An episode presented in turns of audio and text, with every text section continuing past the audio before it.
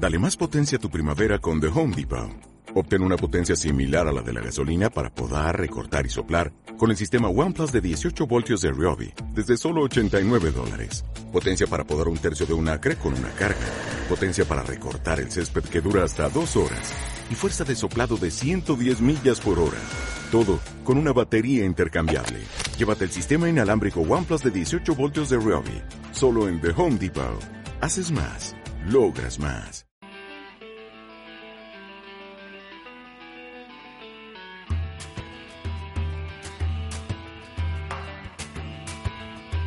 Piedra de toque con Iñaki Macazaga.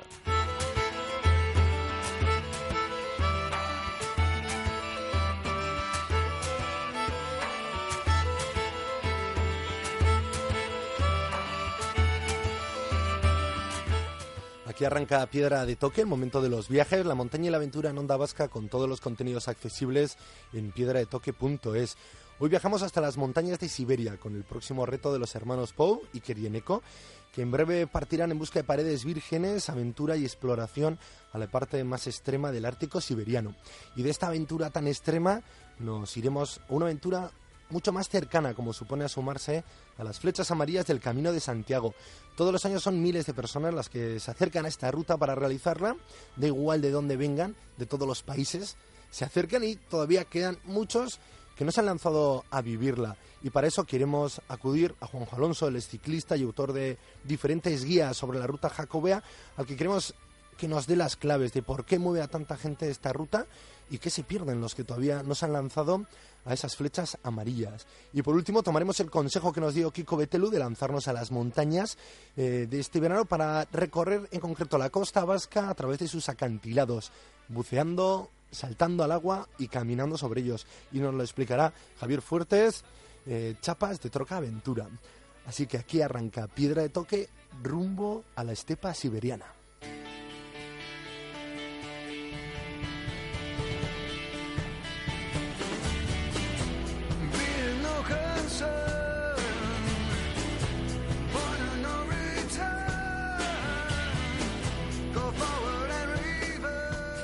Iniciamos el programa de hoy, lo hacemos rumbo a Rusia, hacia tierras siberianas, donde los hermanos Pou y Kerieneko vivirán su enésima y nueva aventura, escalar paredes vírgenes en Siberia a más de 2.000 metros de altitud y en largas paredes de 600 metros. Este es el planteamiento. Todo esto además con un gran desconocimiento sobre las condiciones exactas en las que se encontrarán las paredes, en una zona con grandes recelos diplomáticos entre Rusia y Occidente, además de presencia de osos, frío, calor y mosquitos. Egunon, Eneco. Egunon, Iñaki. Bueno, tiene todos los ingredientes necesarios esta próxima aventura para ser eso, una aventura. Sí, a ver si no es demasiada aventura, ¿no? no, yo creo que lo que es en el apartado un poquito de, de montaña, pues estamos acostumbrados a controlar esas aventuras, ¿no? Más o menos, se te pueden torcer, pero estamos acostumbrados, ¿no? En lo que es el apartado ya un poco geopolítico, pues eso nos tiene un poco más preocupados, ¿no? Porque quizás eh, no ha sido el mejor momento ¿no? para, una, para esta elección de, hacer una historia en Siberia, de tener que atravesar toda Rusia, ¿no? un poquito por el, por el momento que se está viviendo. Pero bueno, esperemos que, que a nosotros no nos influya. Porque más eh, es Siberia un punto muy exacto, muy recóndito, que al margen del conflicto diplomático que está abierto ahora en Rusia y que más o menos siempre está latente, eh, vais a estar solos. Sí, la verdad es que estaremos solos, estaremos solos porque vamos a una zona eh, muy poco explorada. Bueno, de hecho, solo ha habido dos escaladores australianos que estuvieron el año pasado, que son los que nos han pasado un poquito la, la información de, de, la zona, los cuatro detalles que, que necesitábamos, pero todo va a ser prácticamente sorpresa. Si es verdad que vamos un poco con el adelanto de, de que ellos ya han estado, pero lo demás va a ser todo un poco incógnita y de hecho pues nos están preguntando un montón de historias la gente, oye, ¿qué, qué distancia hay del último punto al campo base y qué kilómetros? Y, y no lo sabemos realmente, que, creemos por ellos, pero tampoco lo saben seguro, que las paredes rondarán los 600 metros, pero tampoco lo saben seguro, seguro, ¿no? Ni sabemos lo que nos vamos a encontrar en, en valles paralelos a donde estuvieron ellos, ¿no? Yo creo que va a ser una labor de exploración bonita y ojalá también de, de poder abrir unas vías interesantes. ¿Y por qué en concreto os habéis fijado en este punto?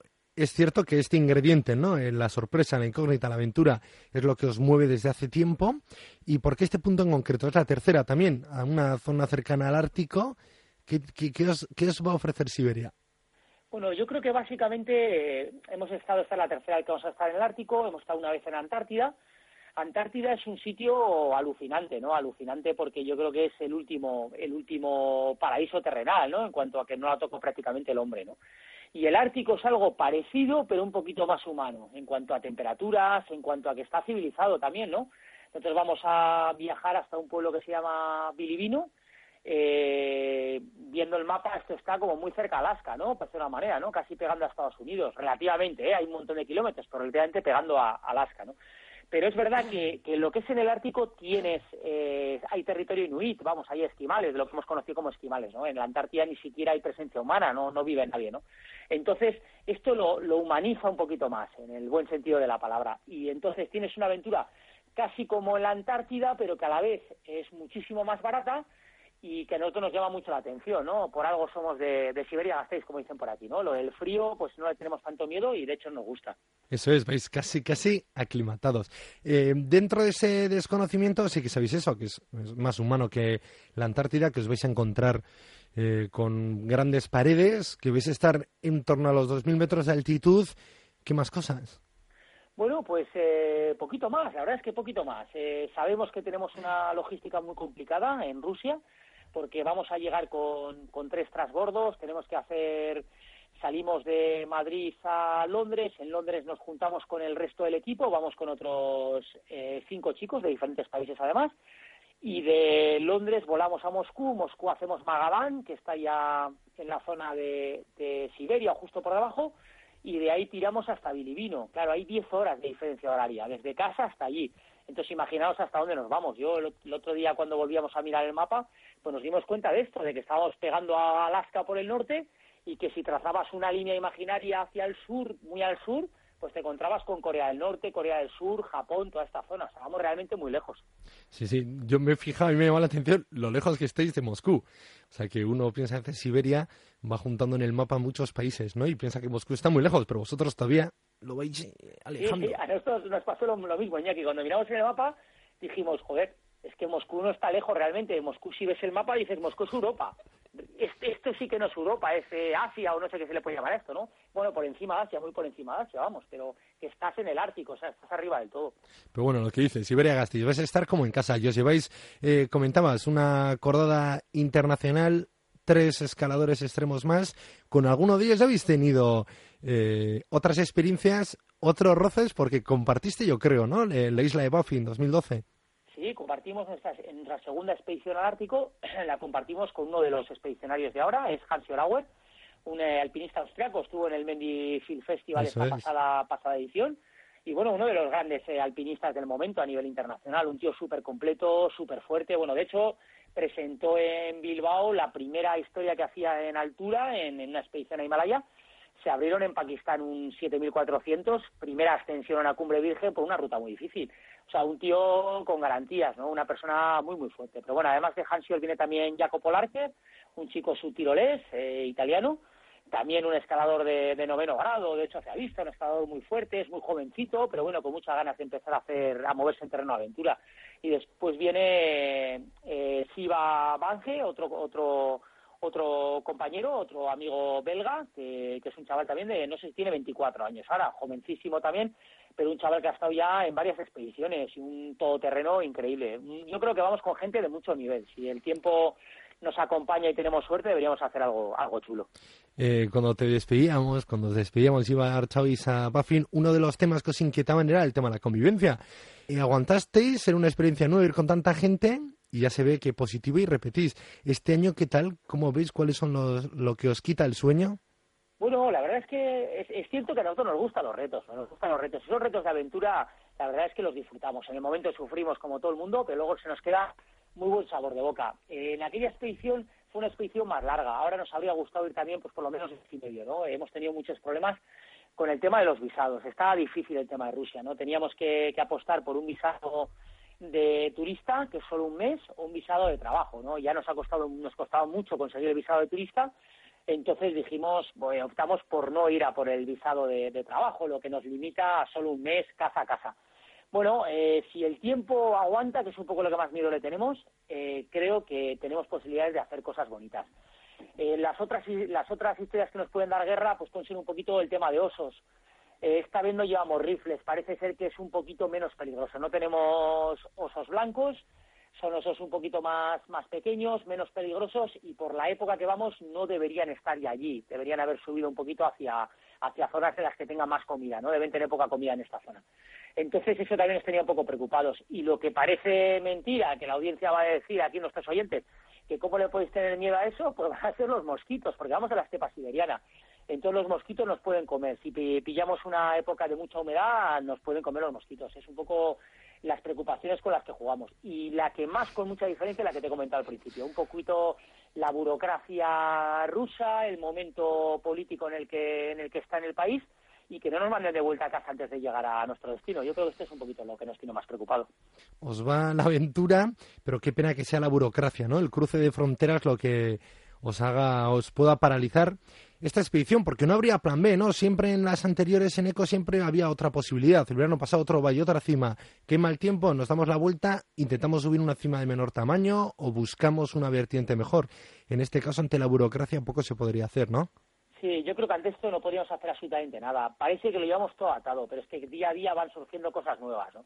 Oye, este permiso que no tal, que este permiso tienes que hacer mejor, que esto, aquello, que cual y al final te vuelves, te vuelves un poquito loco porque quieres cerrar bien esas historias porque al final lo tío es el monte, ¿no? Realmente esto para nosotros no es parte de la aventura, o sea, es parte de la aventura, pero no es una parte agradable. Yo recuerdo la última vez que estuve en Estampa, que es un país que se está poniendo muy problemático, eh, no sé si os acordáis, estuve en el 2010 en otra internacional con, con el Orces, con Herbeo Armas y Chris Erickson y estuve también Oscar Gopa y demás, y lo pasamos muy mal con el tema de los talibanes, ¿no? Con el tema de, de que habían tomado la cara con un highway de vuelta a nuestra expedición, de, vuelta a Islamabad. Y estas cosas yo creo que se te van de las no, no somos guerreros, ¿no? O sea, somos montañeros. Entonces confiamos en que todo esto vaya en orden y vaya dentro de, unas coordenadas. Bueno, y ese es quedado Juanito Yarzábal, ¿no? Rumbo al Pro junto con Alberto Cerain. Eh, igual también incluso consigue Juanito con ese carácter poner calma en esa, en esa zona. Eh, no sé si pudisteis también estar con él antes de que se marchase. Verdad es que no, la verdad es que no estuvimos con él, pero bueno, eh, contentos y ilusionados un poquito de, su vuelta a la montaña, ¿no? Ha tenido un poco de problemas los dos últimos años, no ha podido salir y bueno, van una, una corda con muchísima experiencia en, Himalaya. Eh, Alberto es un tío espectacularmente fuerte, uno de los tíos más fuertes que ha habido en Himalaya en los últimos años y sé nos consta que tenía muchas ganas de salir también. Entonces les deseamos muchísima suerte. Yo espero que, que les vaya muy bien porque los dos son montañeros pies a la cabeza y tienen ya unos años y siguen ahí al pie del cañón. Bueno, y hablábamos de la burocracia que los puede paralizar. De los osos no lleváis rifles, pero sí que lleváis un aparato, un sonido, ¿no?, para espantarlos. Sí, espero que funcione con los osos de allí, ¿no? espero que funcione. Hay que tener sangre fría, ¿eh?, para apretar el botón y no correr, o no, no sé. te digo la verdad, lo del rifle, por ejemplo, en Buffing con los osos polares, creo que no habría ninguna posibilidad, de, incluso en, caso de necesidad, que no teníamos ninguna intención de utilizar el rifle en contra de los osos, en caso, incluso en caso de necesidad, no nunca hemos tirado con rifle, entonces allí tiramos tiramos dos veces con con el rifle y nos quedamos impresionados del retroceso que tiene un arma de estas, de la potencia que tiene, y yo creo que no le habríamos pegado ni a 10 metros al oso. Y encima imagínate acojonado con un oso que se te viene encima, un oso que es tres veces más grande que tú. Pero por lo menos nos daba cierta tranquilidad que, que un arma de fuego de este calibre, al final de, de 9 milímetros, pues nos dimos cuenta que hace mucho ruido, hace mucho, mucho ruido. Entonces, la gente normalmente lo que hace es pegar tiros al aire y el oso se suele marchar por mucha hambre que tenga, ¿no? Pero bueno, en este caso no llevamos rifle, no podemos pegar tiros al aire, entonces esto impresiona un poquito. Espero que la que la señal acústica está pues haga ruido como el de un transatlántico. Eso puede, eso puede ser. vale. Si escuchamos por aquí, por Euskadi, un ruidillo de fondo, sabremos que, que sois vosotros a partir del 5 de julio. ya. no, que no son el que no es el inicio de los Sanfermines. Eso es. Bueno, y a los mosquitos, ¿qué? ¿Os llevaréis este tipo de, de, sprays o qué os lleváis? Sí, bueno, de aquí no llevamos prácticamente nada esto porque dicen que los mosquitos en cada sitio compran el spray que te hace falta, ¿no? Entonces llevaremos el spray que lo compraremos en Bilibino, en la última pola, y compraremos los que haga falta porque los mosquitos nos pueden dar muchos, mucha, mucha, mucha guerra porque es muy incómodo ese tema. Muy bien, y luego en positivo, lo que mm, imagino que es lo que os lleva allí y ahora mismo os hace soñar son esas paredes, y sobre todo vírgenes, eh, de una roca que además os va a permitir también ir a buscar fisuras y ser creativos. ¿Qué tal? A eso sí que le tenéis ganas. ¿Qué os han dicho los canadienses del año pasado? Bueno, muchísimas ganas, muchísimas ganas porque los chicos dijeron que que era un sitio espectacular de cara al futuro, que podía ser uno de los grandes sitios famosos en, pocos años, ¿no? Entonces, conseguir llegar los segundos a, abrir, pues nos deja, nos deja un panorama bastante bonito por, por intentar abrir nuevas líneas y, como has comentado, pues no siempre, no siempre es fácil reinventarse todos los años, ¿no? Y sobre todo no ir a repetir y buscar nuevos lugares y enfrentarte a, una aventura como esta, que va, va, a iniciarse desde el mismo momento que cojamos el, que cojamos el avión. Son todo cosas muy complicadas que, te la juegas toda una carta, ¿no? Vas a un sitio ya que, ha estado mucha gente, que tienes unos croquis, que tienes historias, pues ahí vas a tiro pegado y sabes seguro casi seguro que vas a escalar. Y en este caso nosotros no lo sabemos. Y todos los años andar así, pues a veces nos rompemos un poquito la cabeza. Pero también es verdad que te ilusiona, te ilusiona el poder llegar, en este caso, eh, los segundos a esta zona o incluso los primeros a los valles de alrededor que podamos explorar. Bueno, pues Eneco, con esa imagen y esa ilusión, desearos mucha suerte rumbo a esta nueva expedición, la enésima ya, al Ártico Siberiano, en busca de paredes vírgenes que escalar. Suerte con la burocracia, suerte con los osos, suerte con el tiempo y suerte con los mosquitos. es que ricas cosas, Iñaki, es que ricas cosas, a ver si es verdad que se da todo de cara y nos sale una historia bonita.